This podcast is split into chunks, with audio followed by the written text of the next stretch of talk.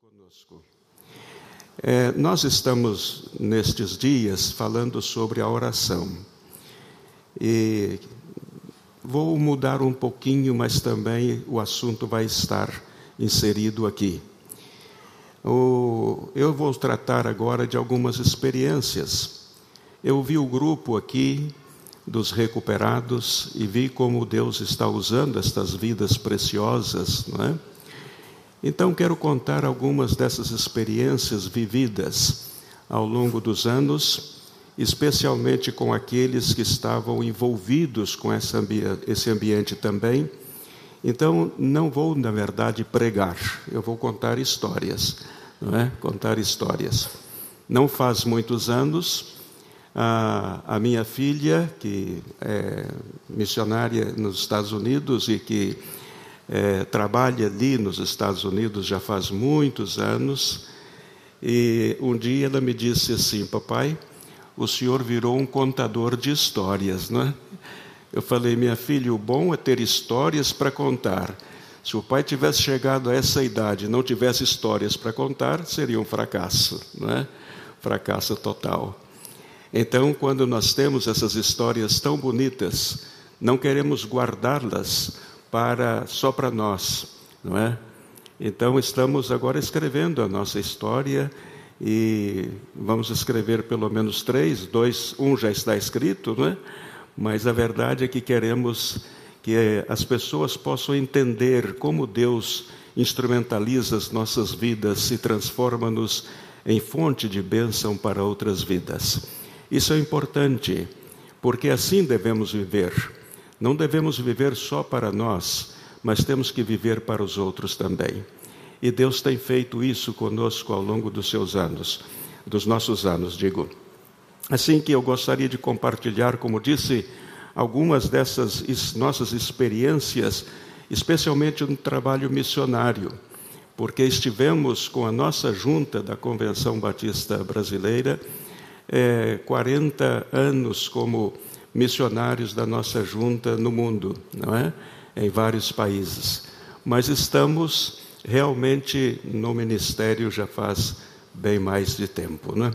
E Deus tem nos usado de uma maneira tão gostosa, tão maravilhosa, e nós nos reunimos, como disse, para contarmos as nossas, as nossas experiências de cada dia, com um, com outro, etc., especialmente quando temos oportunidade de reunir a nossa família, porque é com frequência, e isto nos traz muito ânimo, muito gozo, muita alegria. Agora mesmo estava falando com o pastor, com o pastor e na verdade, quando minha filha estava estudando música, etc, e a sua professora chamou-a para substituí-la numa cerimônia e ela teria que cantar é, como cantora e a professora pediu-lhe para que a substituísse. E depois a professora disse que queria transformá-la numa numa artista, não é? E aí ela veio em casa e ficou toda feliz, contente, porque agora as portas estavam abertas para ela. E ela quando nos contou, aí a minha esposa ficou preocupada porque queríamos que ela dedicasse sua vida no ministério. E eu disse para minha esposa: não se preocupe, nós temos um par de joelhos que resolve tudo. Não é? Pelos joelhos nós resolvemos tudo.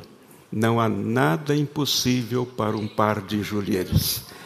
Deus ouve as nossas orações e Deus atende os pedidos do nosso coração especialmente como, quando o nosso pedido está em sintonia com a vontade dele, nós sabemos disto, porque o Espírito Santo fala-nos a nós mesmos e faz-nos entender que o projeto de Deus é aquele, e aí não tem mais alternativas. E hoje é uma excelente ministra de música e fazendo um excelente trabalho nos Estados Unidos.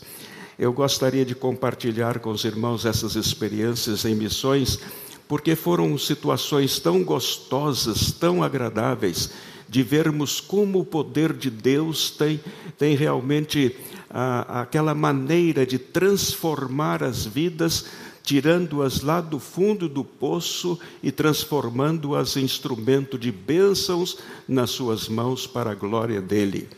Eu estava eu estava trabalhando ali em Portugal e de repente recebo uma chamada telefônica, aliás, esta aqui foi a menina aqui no Rio de Janeiro, recebo uma chamada telefônica e de repente me dizem que havia uma menina que queria suicidar-se, quitar, quitar, tirar a sua vida. E então eu comecei a orar e disse: Vamos, vou lá para visitá-la, né? para vê-la. E ela estava é, numa degradação moral tão grande, estava envolvida com a droga, com aproximadamente 20 anos. Era uma menina loira, uma menina bonita, agradável. Teve algumas desilusões na sua vida, desilusões familiares, desilusões, e perdeu o, o, o, o entusiasmo por viver, perdeu o entusiasmo de vida. E então tentou suicídio cinco vezes. Cinco vezes. A primeira vez tomou 50 comprimidos para morrer intoxicada. A segunda vez ela cortou as, as veias é, com uma gilete, mas foi socorrida pela sua mãe. É? A mãe estava já atenta porque ela dizia que queria morrer, queria morrer, e então os pais estavam preocupados com isso e conseguiram ir acompanhando aqui e ali. Terceiro lugar, ela tentou, jogou-se no rio sem saber nadar, e foi de madrugada, jogou-se no rio e deixou-se levar pela correnteza, mas também os pais estavam atentos e o pai conseguiu saltar no rio na madrugada e trazê-la de volta para que não morresse afogada. Interessante, não é? Depois ela jogou, se jogou na frente de um automóvel que estava passando, quebrou todos os seus ossos, mas sobreviveu, né? Sobreviveu e o movimento do seu corpo já estava mais, ah, do seu corpo já estava mais, é, mais lento e prejudicado, ela já não podia andar direito, etc. E de repente ela se jogou de um quinto andar, do quarto andar da sua residência e caiu em cima da capota de um carro. Outra vez quebrou partes do corpo, mas não morreu. Não morreu. Então, é, quando nós a encontramos, estava já numa cadeira de rodas, num centro de recuperação, dentro de uma, em cima de uma cadeira de rodas. Quando a conheci, ela estava assim, com, nesse centro de apoio aos paraplégicos, para que, de, para que pudessem chegar a conhecer a Jesus. Porque seu, a sua desilusão na vida era tão grande que ela estava determinada a pôr fim na sua vida. E quando cheguei naquele centro de paraplégicos, então fui visitá-la, fomos conversar, entrei no seu quarto, sentei-me na sua cama ali ao lado e começamos a conversar. Ela começou a contar a sua história e de repente eh, o Senhor tocou, o Espírito Santo trabalhou na sua vida e de repente ela me disse assim, pastor, eu quero Jesus. Eu quero Jesus. Eu não quero mais viver como estou vivendo. E aquela menina aceitou a Jesus como seu Salvador e tornou-se dentro daquele centro de paraplégico uma missionária, contando a sua história e levando outras pessoas a Cristo, fazendo-as a entender a simplicidade que é andar com Jesus Cristo. As pessoas muitas vezes que não têm essa relação com a, com a, a igreja, não têm essa relação com a palavra de Deus, pensam que é uma coisa assim muito difícil e até pensam que serão prejudicadas se fizerem é, filhas de Deus e salvadas por Jesus. Pensam que isso passa, mas não é assim. A vida se transforma, mas de uma maneira tão maravilhosa, tão extraordinária, que a pessoa já não quer mais morrer, mas quer viver todo o tempo que seja possível para dar testemunho daquilo que Deus fez na sua própria vida. Isso é o que eu faço ao longo de todos esses tempos. Eu pensava também que é, não teria objetivo na minha vida, mas eu aceitei a Jesus e o Senhor mudou a minha vida completamente. Então, essa outro, outra experiência que trago para os irmãos, porque eu não quero estar aqui muito tempo, não é? Eu quero ser bastante limitado, mas eu conheci uma outra menina chamada Ana. Ana. Nossos jovens tinham uma obra de entre os marginais da madrugada, os nossos jovens. E então eles eh, passavam quase a noite fazendo, trabalhando com os jovens que estavam nas ruas porque estavam sem rumo, sem direção. Então, os nossos jovens fizeram esse trabalho, faziam esse trabalho, e realmente os seus pais, os seus pais dessa menina é, haviam morrido, ela estava sem pai, sem mãe, e ela perdeu o rumo da vida. E passou a viver com a sua avó, mas a sua avó, com a idade tão avançada, não conseguia entender o, a própria existência da sua neta e não se levavam bem. Viviam miseravelmente, miseravelmente. E como não tinham nenhuma profissão, ela se dedicou à prostituição. Se dedicou à prostituição para ver se conseguia algum recurso para sustentar a, a, a avó e ela também. Mas chegou um dia em que ela teve oportunidade de conhecer Jesus. E quando conheceu Jesus, a Ana transformou a sua vida totalmente e se tornou uma pregadora do Evangelho, mostrando aos outros a sua própria história e o poder que o Evangelho de Jesus tem nas nossas vidas, transformando-nos em pessoas úteis ao Senhor e à própria sociedade. Essas coisas assim me emocionam muito, porque tive tantas e tantas experiências com essas pessoas que estavam no fundo do poço e chegaram a conhecer a Jesus e as suas vidas se transformaram totalmente.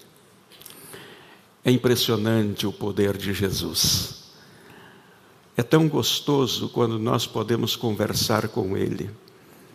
Já faz muitos anos, desde os meus 16 anos, que quando comecei a orar e a buscar o meu Senhor nas madrugadas, eu comecei a pedir a Deus, como disse a, a minha esposa, segundo o coração dele: Senhor, dá-me uma esposa segundo o teu coração e salva meus filhos. Eu tinha 16 anos quando levantava as madrugadas para orar e pedir a Deus isto. Dá-me uma esposa segundo o teu coração e salva os meus filhos e chama-os para o ministério. Essas eram as, os meus, eram meus, meu pedido, os meus pedidos todas as madrugadas. Eu acho que o Senhor ficou um pouco cansado comigo e disse: é, Eu acho que eu vou atender esse rapaz, não é? Vou atender. E então ele deu-me a noiva. Aliás, um pedacinho de gente, né? porque eu posso levar a tiracolo. Então aí está a minha esposa. Ele me deu a esposa. E nós tínhamos os mesmos objetivos, os mesmos propósitos: servir ao Senhor. Veio o primeiro filho, consagramos ao Senhor. Veio o segundo, o terceiro, e fomos trabalhando, orando pela salvação insistentemente com o Senhor antes de que nascessem. E isto, por isto não deixamos muitas alternativas, entre aspas, ao nosso Pai. A insistência era tão grande que o Senhor disse assim: Não, eu vou atender, vou atender para ele parar de me ficar aqui todas as madrugadas. E aí nós começamos, formamos a nossa família. Acabo de contar para o pastor a nossa filha, depois veio o primeiro, o segundo, o terceiro, o quarto filho, e nós consagrando ao Senhor e orando por eles. E assim é, é, é a vida. Deus cuida de nós e realmente atende às nossas orações. Atende às nossas orações. E hoje temos esta família que está em várias partes do mundo, um lá em Moçambique, outro em Portugal, outro na Espanha, outro nos Estados Unidos, mas servindo ao Senhor. E todos os seus filhos servindo ao Senhor, os nossos netos. E agora, como bisavós, eu pego a fotografia da minha bisneta e digo assim, pela fotografia: É, minha querida, você não vai ter muitas alternativas, porque o vovô está orando já faz oito anos pela sua salvação e pelo seu chamado. A força da oração, o poder que tem os nossos joelhos, é impressionante. Eu, quando olho para trás, eu estou contando histórias para os irmãos, não estou pregando. Mas a verdade é que quando eu olho para trás e eu choro,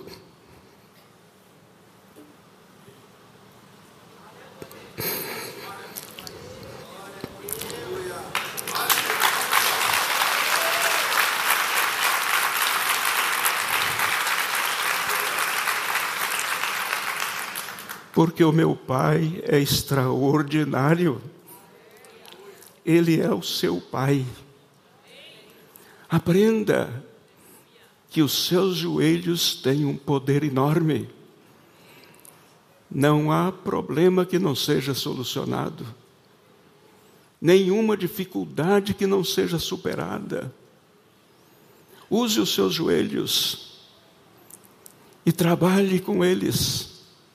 Conversa com o papai, mas põe o seu joelho no chão e a boca no pó, e Deus vai dar respostas. Não há nenhuma dúvida. Eu, nesta ocasião, estou falando do coração para o coração aos irmãos, no sentido de mostrar-lhes que tudo tem solução. Tudo tem solução. Eu estava na cidade de Braga e fui visitar um casal que alguém me deu a direção deles, o endereço, né? O endereço deles. E então chegamos, começamos a conversar, não eram evangélicos, mas começamos a conversar. E fomos, não falamos de Jesus porque senti que não era o momento próprio. A primeira vez fizemos a nossa, nossa visita, depois os convidei para tomar um café no bar e fomos convidar, fomos para o bar. Depois nós fomos, seguimos conversando com eles, visitando-os, porque fizemos, nos fizemos amigos, mas não tínhamos falado nada ainda, porque eu observava a reação de rejeição de conversar sobre Jesus. Mas começamos a orar por eles. E começamos a orar, insistindo com o Senhor. Um dia, o Américo foi parar no, no hospital. E então fui visitá-lo. E aí, como eu o vi muito doente, muito mal, perto de ser levado à presença de Deus, e aí então ele me disse assim: Pastor, o senhor pode orar por mim? Porque ele viu que estava chegando o seu fim. Eu falei, mas você quer que eu ore por você para que Deus te leve já de uma vez? Ou você quer ficar mais algum tempo aqui? Não, eu quero ficar mais algum tempo. Falei, então tá bem, então nós vamos pedir isso ao Senhor. Vou pedir a Deus para que você recupere-se. Tá bem? Tá bem. Então orei com eles, com ele. Saí, de repente, três ou quatro dias depois, ele saiu do hospital. Já saiu um homem já crendo que realmente a oração tem importância. E então foi para sua casa, eu fui visitá-lo e falei-lhe acerca de Jesus, dei o meu testemunho e ele tranquilo. Outro dia eu passei por lá para estar com ele um pouquinho, que ele estava nessa fase de recuperação. Quando eu entrei no, no quarto, ele levantou a mão assim e disse: Pastor, eu encontrei eu encontrei Jesus. Ele veio aqui e ele me salvou. Agora eu estou preparado para morrer. Agora sim, posso morrer tranquilo, mas com as mãos para o alto, agradecendo a Deus a sua salvação. Que coisa linda o que o Senhor faz através de nós. É só estarmos disponíveis para Deus É só andarmos de joelhos no chão e boca no pó e o Senhor vai fazer tudo mais. O segredo está aí. E o médico conheceu a Jesus e ficou. Foi uma, uma história muito bonita a história dele. Ele morreu, mas deixou filhos da fé. E isto é a nossa alegria. O Paco era traficante de droga. Traficante de droga. Mas um dia ele teve um problema muito sério, emocional, psicologicamente. Se me acercou, sabia que eu trabalhava nessa área, e ele me disse assim: O senhor pode conversar comigo? Eu falei: Posso. E ele começou a contar a sua história estava morrendo como consequência do seu vício. E de repente ele disse assim: Eu quero Jesus, pastor. Eu quero Jesus. Não quero Jesus para outra coisa, senão porque quero mesmo que Ele domine minha vida. E então ali oramos e ele aceitou Jesus. Paco morreu. Morreu algum tempo depois teve tempo de dar seu testemunho, teve tempo de viver alguns anos e dando testemunho da sua fé em Cristo Jesus. Nós estamos trabalhando a importância da oração. Esse é o nosso trabalho, não é, pastor? A importância da oração. E é verdade, com a oração nós resolvemos tudo na nossa vida. Eu, de repente, fui chamado para visitar um homem que acabava de tentar o suicídio e ele estava com a consequência do que tinha feito, dado um tiro, mas só que não acertou e morreu. Ele não morreu. Então eu fui lá conversar com ele. Aquela tentativa de suicídio, porque ele tinha um problema na sua família, do seu matrimônio, não se levavam bem. Ele disse: Eu vou pôr fim à minha vida, porque pelo menos a minha, minha, a minha mulher e os meus filhos ficam com alguma coisa aí que o governo vai pagar. Né? Então, tentou suicídio. Mas não estava no momento ainda e Deus cuidou dele. E quando entramos no seu quarto, ele contou a sua história e ele me disse: Pastor, eu estou precisando de solucionar a minha vida. Não sei o que eu faço, eu digo, eu sei o que você deve fazer. E aí contei-lhe a história de Jesus. E ele fez a sua decisão. E a sua vida mudou totalmente. Eu estou contando isto porque talvez tenhamos alguém aqui nesta ocasião, nesse culto tão bonito aqui, com esse coral que foi maravilhoso. Eu estava ali sentado e pensando, mas é um, é algo tão gostoso ver como Deus transforma as nossas vidas, que vale a pena realmente seguir falando de Jesus. Vale a pena seguir. Esse trabalho que os irmãos estão fazendo é excepcional excepcional porque estão livrando as pessoas de uma morte prematura e, ao mesmo tempo, escrevendo seus nomes no livro da vida. Que coisa deliciosa isto. Coisa deliciosa. E quem experimenta Jesus nunca mais quer voltar atrás, porque vale a pena andar com Jesus. Nós tivemos algumas pessoas e tantas outras experiências, mas havia uma senhora que era mãe de santo, que já tentava, havia tentado suicídio também, e ela, e eu soube, fui visitá-la e quando cheguei ela estava realmente interessadíssima em tirar a sua vida, por isso a família escondia tudo, não deixava nada disponível, mas essa mulher tomou a decisão por Cristo. E aí se tornou a missionária entre aqueles que, é, que trabalhavam com a evidência, com a evidência, né? Com a evidência. E levou muitas pessoas a Jesus Cristo. É verdade. Eu fui atender, fui chamado para ser para atender um homem que tinha sua vida equilibrada, sua vida normal, tudo muito bem encaminhado, mas de repente ele se deixou levar pelo álcool e se tornou um escravo do álcool.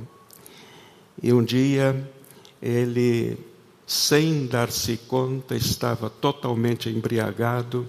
O filho mexeu lá no quarto, pegou a arma que ele tinha e ele ficou bravo, embriagado, ficou bravo. Aí começam a brigar os dois, dá minha arma para cá, dá minha arma para lá. Daí a pouco ele apertou o gatilho e matou o filho. Esse homem entrou no estado terrível, terrível. E então me chamaram para cuidar dele. Pedro foi uma das pessoas que Deus realmente teve misericórdia de, dele. A sua salvação foi custou o preço, o preço da vida do seu filho. Aí ele abriu os olhos, abriu o coração e se tornou um evangelista. Moura, Moura, Pedro Moura, foi um evangelista que nós conhecemos. Como Deus é bom, não é? Como Deus faz as coisas de uma maneira tão interessantes ou até fora dos nossos, da nossa perspectiva. E o Senhor instrumentaliza a nossa vida para levar essas pessoas a Cristo. Nesses 53 anos de ministério, nós temos muitas histórias bonitas, porque visitamos, trabalhamos em vários, em vários é, países e tudo foi obra do Espírito Santo e Deus-nos muitas alegrias. Eu soube que no, no Paraguai havia um chefe um chefe no Paraguai que era muito mau, era muito perverso. Ele mandava bater nas pessoas, ele era vinculado ao presidente Stroessner, tinha acesso ao presidente Stroessner, então tinha autoridade plena, absoluta. E ele mandava, se tinha algum problema, mandava matar a pessoa e acabou. Você terminou. Não havia naquele tempo outra maneira de solucionar. Mas na verdade, irmãos, o que aconteceu foi que ele, eu soube disto. E então peguei a minha motinha lá no Paraguai, viajei os 60 quilômetros para chegar lá, deixei a moto numa casa e entrei, eram sete quilômetros que não tinha rua, não tinha caminho, não tinha nada. Então entrei eh, caminhando sete quilômetros, cheguei, fui lá visitar este, o chefe da, da, da, da aldeia, o chefe. Quando cheguei, ele tinha um comércio. Quando eu entrei, ele disse: O que, que o senhor quer? Eu falei: Eu vim aqui falar de Jesus. Ele olhou para mim e falou: De Jesus? Falei: É de Jesus. Vim falar de Jesus. Aí ele falou assim: Fulano, traz duas cadeiras e põe ali para, para esse senhor sentar e para o amigo dele sentar. E disse: Agora você vai buscar a minha mãe, as minhas irmãs e a minha esposa, o pastor quer falar conosco de Jesus. Era um homem perverso e que mandava em todas as aldeias circundantes.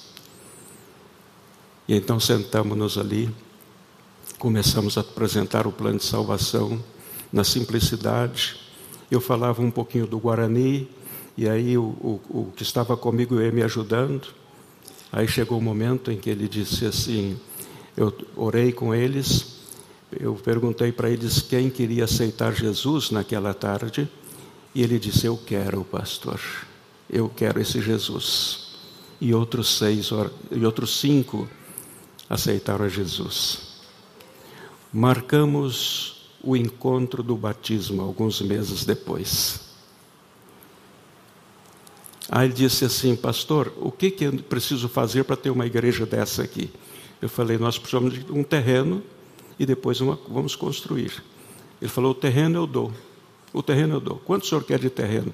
Naquele tempo eu não sabia pedir. Então eu pedi 12 por 30, né? Eu não sabia pedir.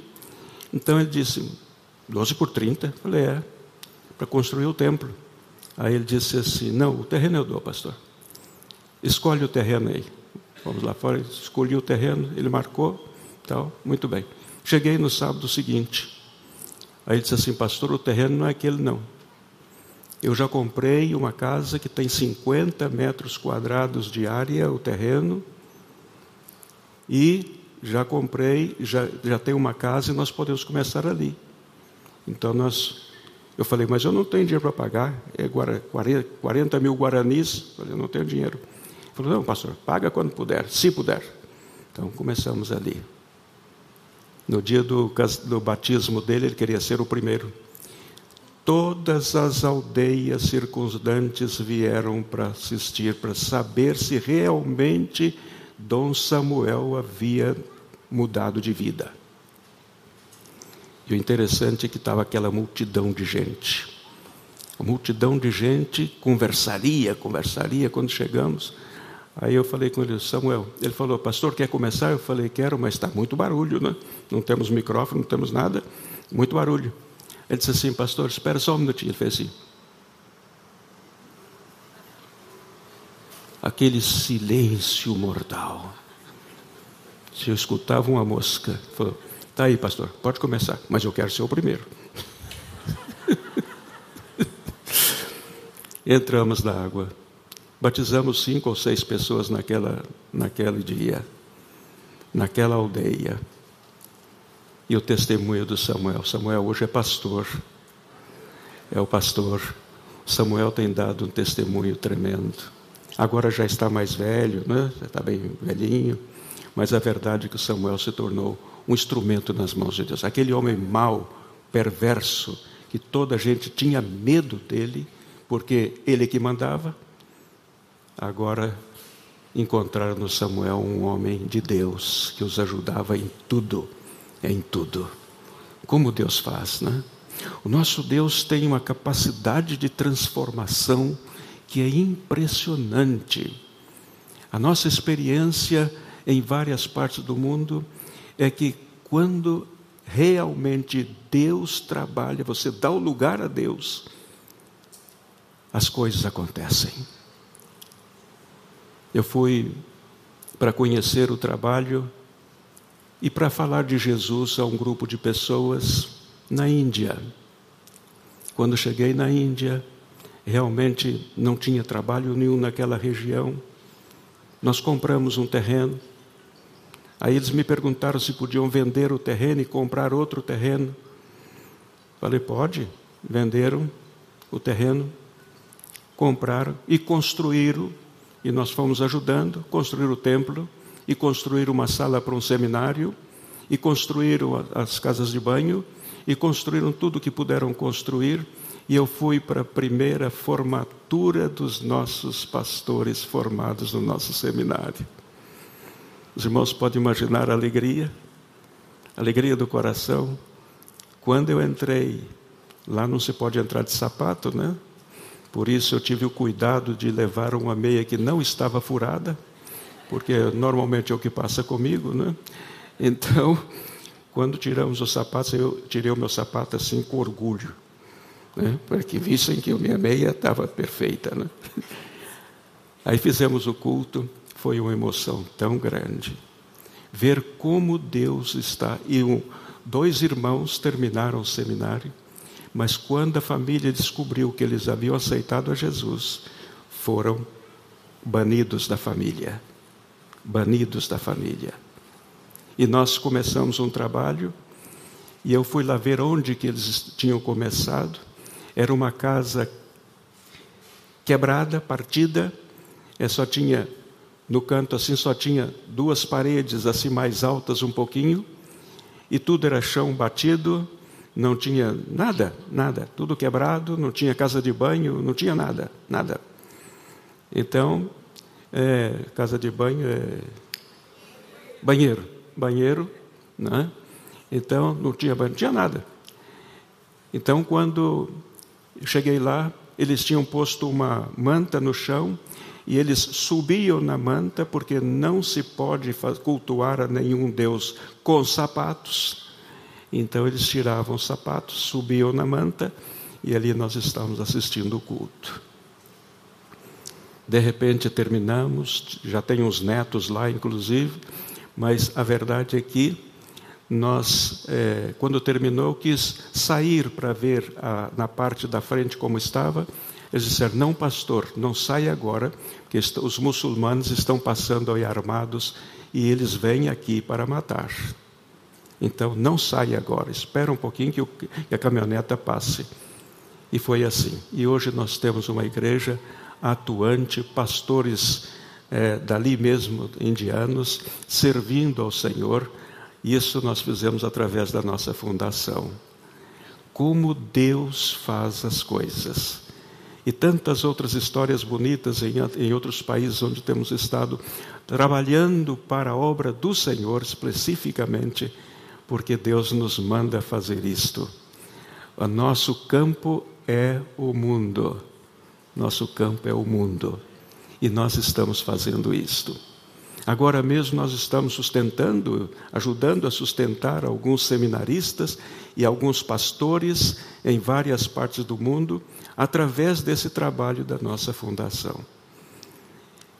O que me impressiona é que Deus faz o pouquinho que nós temos e transforma em fonte de bênçãos maravilhosas. Vale a pena investir no Senhor. Vale a pena no trabalho dele. Assim, queridos, eu vou chegando ao final, porque já vi o rosto da minha esposa e ela fala pelas rugas que aparecem. Então, eu vou chegando aqui ao final da nossa história.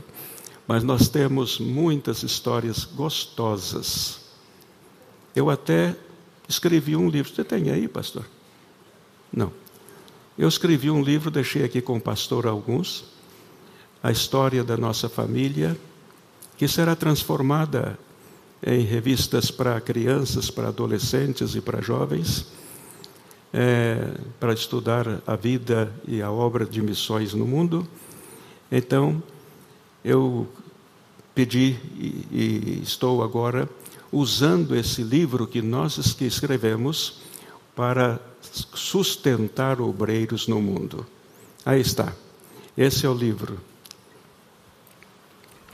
Yeah. Este livro está escrito não para o pastor Elton Rangel e nem para sua família. Esse livro está escrito para sustentar obreiros no mundo. Todos os recursos que são pequenos, mas todos os recursos vão ser destinados ao sustento de obreiros no mundo. Então, se você compra este livro, agora não temos aqui agora, né? Já acabou? Mas a verdade é que nós vamos mandar mais alguns para cá, porque queremos que o mundo conheça Jesus. Eu sou fanático por aquilo que eu faço, que é o ministério, fanático. E vi, faço tudo com muito gozo, muita alegria, que é um privilégio que Deus me deu de ser escolhido por Ele para trabalhar nas coisas dele. E isto já faz pelo menos 53 anos. E antes, quando era adolescente e jovem também. Assim que passei a vida fazendo isto. Que Deus os abençoe muito, queridos. Nós estaremos aqui esses dias, estaremos juntos e vamos estar falando acerca dessas coisas tão necessitadas, necessárias, especialmente como a oração. Queridos, nós tiramos dos nossos joelhos, repito, tudo o que necessitamos, tiramos dos nossos joelhos. Dobre o seu joelho diante do Pai, reconhecendo a sua soberania e reconhecendo as suas necessidades. E você vai ver, se caminhar de joelhos, você vai ver que tudo se torna mais fácil. Joelho no chão, boca no pó. Amém.